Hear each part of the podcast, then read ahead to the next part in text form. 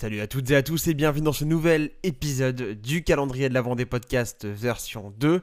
J'espère que vous allez bien, j'espère que vous êtes en forme, j'espère que vous êtes de bonne humeur si vous vous levez ou alors si vous vous couchez que vous avez passé une très très bonne journée. Bref, vous avez compris, je suis super heureux de vous retrouver aujourd'hui pour un épisode sur quelqu'un que j'admire énormément. J'ai l'impression de vous dire ça à chaque épisode, mais pourtant c'est la vérité.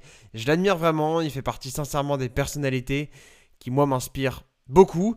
Aujourd'hui, vous l'avez vu dans le titre, on va parler de Rory McIlroy, un joueur de golf nord-irlandais. Si vous êtes passionné de golf ou si vous vous y connaissez un petit peu, vous avez forcément déjà entendu parler de lui, et c'est d'ailleurs pas par hasard si vous êtes venu sur ce podcast. Allez, on commence cet épisode de la plus belle des manières, puisqu'on va parler du père de Rory, qui croyait vraiment, genre vraiment beaucoup, en son fils. Si je vous dis tout ça, c'est parce qu'en 2004, McElroy n'avait que 15 ans, mais son père, ayant vraiment confiance en la réussite de son fils, a parié 200 livres qu'il remporterait le British Open dans les 10 ans qui allaient suivre. On raconte que certains des amis de la famille McIlroy ont fait la même chose, en faisant à peu près le même pari au niveau de la somme d'argent, donc ils ont misé moins quand même. Et 10 ans plus tard, c'est le jackpot, puisque Rory remporte l'édition 2014.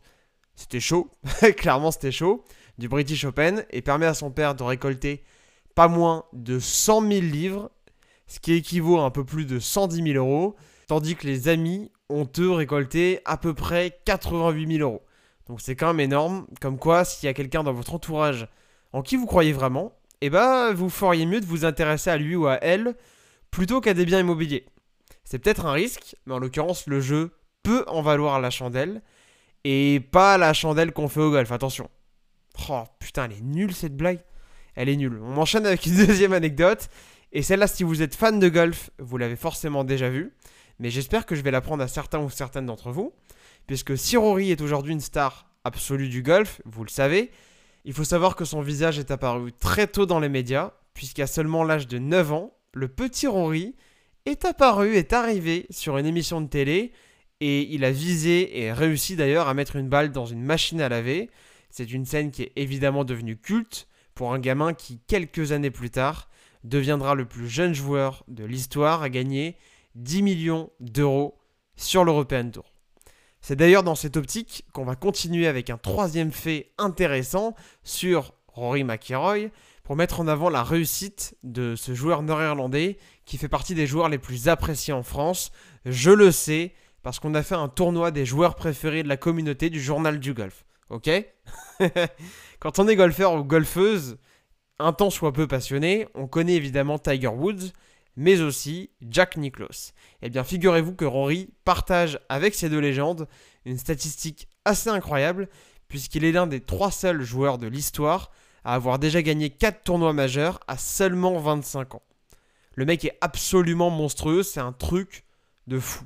Enfin, moi je trouve ça dingue. Pas vous? Ouais, bon, vous pouvez pas me répondre. Du coup, c'est parti pour la quatrième anecdote, qui là n'a strictement rien à voir. Êtes-vous au courant des relations amoureuses de notre cher et tendre Rory McIlroy?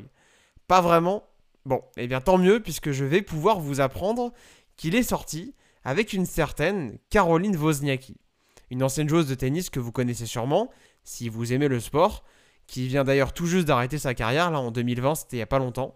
Je crois qu'elle a fini sur un tournoi où elle a dû terminer en demi-finale ou quelque chose comme ça. Bref, on s'en fout. C'est un couple qui avait quand même pas mal de gueule, puisque la Danoise, Caroline Wozniacki, a tout de même passé 67 semaines tout en haut du classement mondial féminin. Ce qui est quand même assez énorme, vous en conviendrez. Malheureusement pour certains et heureusement pour d'autres, Caroline et Rory ne sont plus ensemble. McElroy qui est aujourd'hui en couple avec une ancienne employée du PG Tour. Il a bien pêché, avec qui il a d'ailleurs plusieurs enfants. Et je crois que le dernier est très très récent. Il me semble que c'est cette année, ça doit être dans les 2-3 derniers mois là. euh. Enfin bref.